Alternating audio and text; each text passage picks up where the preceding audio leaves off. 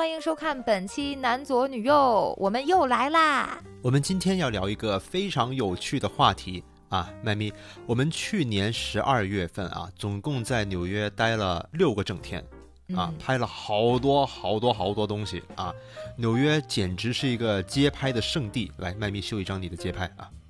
其实吧，挺难选的，毕竟我也拍了那么多张。毕竟我拍的那么好。不 是不是，开玩笑开玩笑。那我就选这张吧，就是这张看起来像是爷爷搂着小孙女的街拍，其实仔细看你会发现这张有点虚焦。嗯，没事儿，什么就没事儿？那是因为拍摄的当天呢是平安夜，我们当时在人挤人挤死人的第五大道上往前一点一点挪。然后突然，我就从人群的缝隙之间看到了他们俩。然后那一瞬间，其实我是有点想我姥爷的，所以我就迅速的抬起了相机，按下了快门，记录下了这个很美好的时刻。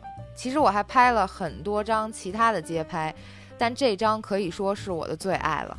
我觉得精髓在于那个老爷爷的表情，我觉得还是很慈爱啊。很温馨的那种感觉，而且我还很喜欢小女孩的头绳儿，嗯，就是它红色嘛，和平安夜也很搭。对，尤其是在平安夜这个时刻拍下来的，就感觉这种情感比较真挚哈。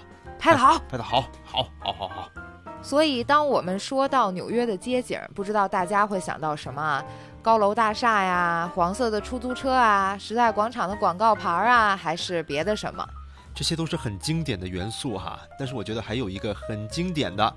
啊，东西就是街头上的这些蒸汽啊，冬日里面烟雾缭绕的街道啊，就让你感觉就是非常纽约啊。这些蒸汽出现在了很多关于纽约的电影里面啊，例如 Martin Scorsese 的那个出租车司机 Taxi Driver 啊。还有很多人说：“哎呀，蝙蝠侠里面的歌坛是不是真的是纽约呀？是不是真的是以纽约为原型啊？”你赶紧去那个电影，然后或者说那个游戏里面看看，那街头冒不冒烟啊？要冒烟，那可能就是纽约了。所以说，以后如果我们要判断一个电影是不是在纽约拍的，一个游戏是不是以纽约为背景的，就看街上冒不冒气儿。对对对，我觉得靠谱啊。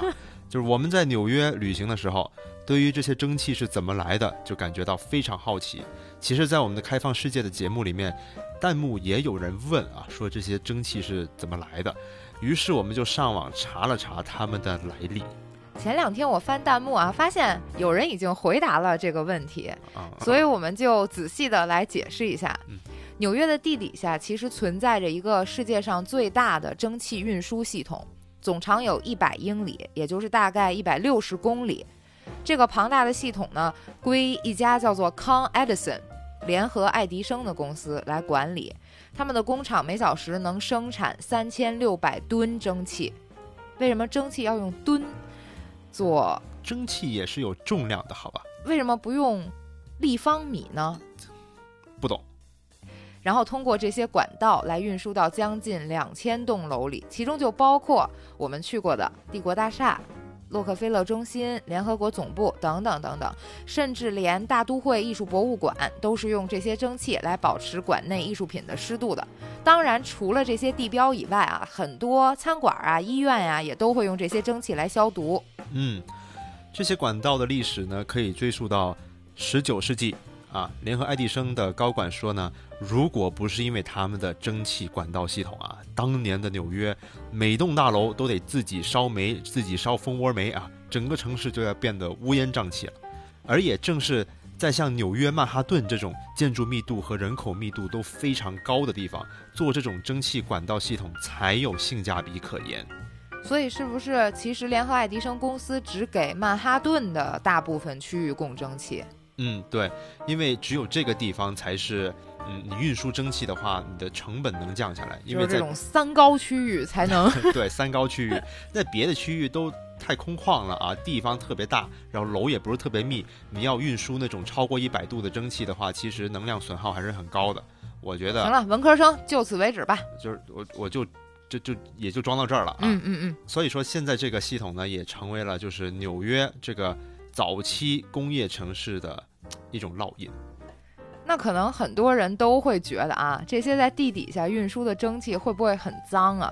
毕竟纽约是一个以老鼠而知名的城市啊，它的下水道老鼠肆虐的景象简直是人尽皆知。嗯，当时我们在纽约旅游的时候，我们朋友还在问我们说：“哎，你们看街上老鼠没有啊？”这这问题还是来自纽约，在纽约的朋友。很神奇的是，我们竟然一只老鼠都没有看见，在垃圾桶里面，在地铁站里面，竟然都没有看见。可能光顾着拍了，没有注意老鼠。嗯。所以说，其实看着这些从井盖里冒出来的蒸汽，难免会让人担心，说，哎，这不会被老鼠屎或者污水污染吧？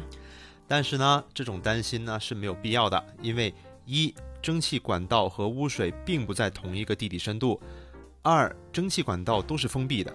我们平时在街上看到的这些蒸汽呢？其实并不是蒸汽管道里面正在运输的那些，而是那些流入到下水道里面的水，在下落的过程中，哎，碰到了这些滚烫的那个蒸汽管道，然后就迅速蒸发，形成了蒸汽。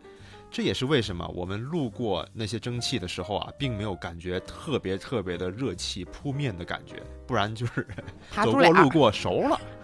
不过话说回来啊，因为这个系统真是有年头了，所以经常会发生破损和漏气，也发生过几次比较严重的爆炸。但是据说呢，因为管道的线路很复杂，整体检修的成本太高，所以联合爱迪生公司除了日常的检查之外，就采取了哪儿漏补哪儿的策略。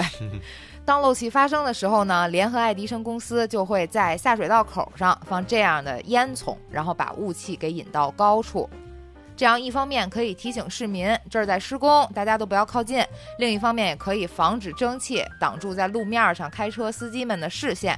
啊，其实这种烟囱我们在纽约也碰到了不少，嗯，所以说他们好像挺多地方要修的感觉，哪哪都漏呗，哪哪都漏啊。纽约的好多公共设施呢，有很多历史的包袱啊，因为他们都比较老旧了嘛，总是给人一种缝缝补补又三年的感觉，就跟那个纽约的地铁老误点一样啊。嗯，之前我们看过一个视频，说纽约的地铁从地下的站台发车之后，主控是不知道它开到了哪儿的，对，就这整个系统太落后了，你升级又很贵啊。特别难调控，是的啊。我们说回来，这个蒸汽啊，大家不要忘记，这里是纽约啊，美国的文艺之都，也就是一个什么样古灵精怪的人都有的地方。就像当年我一个医学院的教授说：“哎，你在设计院呀？那不都是神经病吗？是这意思吧？” 又又踩雷了啊！踩雷了，又踩雷了。嗯。二零一六年，有一位来自布鲁克林区的艺术家 Mark Riegelman 决定让这些烟囱变得文艺一点啊，于是乎他就自己造了一个纯白色的房子形状的大模型，扣在一个井盖上，好好看啊！对，让这些蒸汽从房顶里面飘出来。我请问一下啊，这占地面积有点大吧？人家本来是一根棍儿，还挺好的一个柱，就是交警也不管一管是吧？对啊，赶紧管一管。对。其实他这么做呢，也是没有得到联合爱迪生公司的批准的。但是啊，他发挥了那个华尔街铜牛设计师的那个精神，就是偷偷摆过去再说啊。这么一摆，反而就上新闻了，先斩后奏呗。对，谁先占着这坑，谁算谁的呗。我不这么干，我怎么能火呢？我还得去审批吗？难道？所以说，连一个烟囱都能文艺起来，还真是一切皆可艺术。这一期我们聊了纽约的蒸汽，下一期呢我们会聊一聊在纽约的奇怪中餐。如果你喜欢这期视频的话，一定要记得长按点赞三连哦！记得给我们三连哦！多来点弹幕也不会介意的。我们下一期再见，拜拜！拜拜！